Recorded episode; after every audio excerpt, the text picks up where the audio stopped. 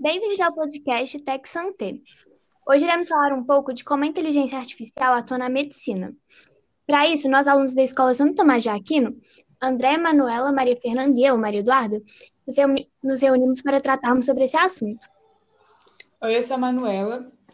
E bom, eu acho que a gente podia começar definindo o que é inteligência artificial. É, olá, eu sou o André e a inteligência artificial é, é você programar e ensinar uma máquina a aprender para depois que ela possa atuar sozinha. Boa tarde, meu nome é Maria Fernanda.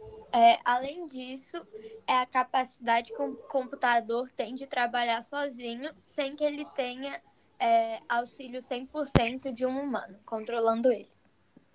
Um outro fator importante é como um robô atua baseando no que ele é ensinado, podendo acontecer algumas falhas, mas não por conta de um erro tecnológico, e sim do programador.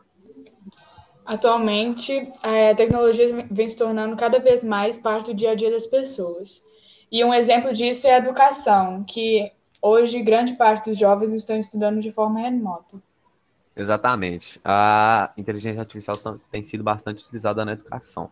Outra área também que está sendo bastante explorada é a da saúde, que ela está, com a evolução tecnológica, ela está sendo bem, trazendo bastantes benefícios para os médicos e para os pacientes. E a, é, a máquina é utilizada principalmente em três áreas: da medicina da precisão, prontuários eletrônico e internet das coisas. É, alguns desses benefícios são a otimiza otimização de recursos, como o uso de leitos, a redução dos erros, porque a tecnologia inteligência artificial é, ajuda os radiologistas a encontrar nódulos mais rapidamente, ou neurologistas é, encontrar sangramentos que não seriam vistos a olho nu e classificar eles como benignos ou malignos. Além disso, otimiza bastante o trabalho dos médicos. Também ajuda com a perspicácia em vários exames. Monitora os pacientes, checando seus sinais vitais é, remotamente pela câmera do celular. Uma novidade recente sobre a inteligência artificial é a nova criação de um robô que chama Da Vinci. Ele ajuda os médicos a realizar cirurgias delicadas e complexas e sem que elas sejam muito invasivas.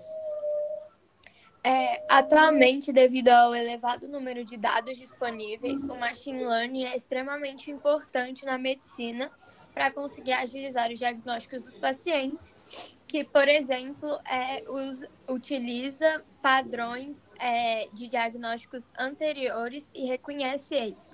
Dessa forma, diminui significativamente, significa, significativamente o tempo de atendimento e aumenta a qualidade de triagem do paciente.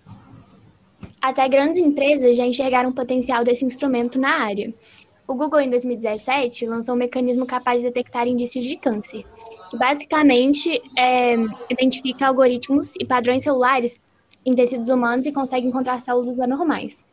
Enquanto a taxa de sucesso humano no diagnóstico era de 73%, essa abordagem atingiu 89%. Muito obrigado pela atenção. Até a Até próxima. A próxima.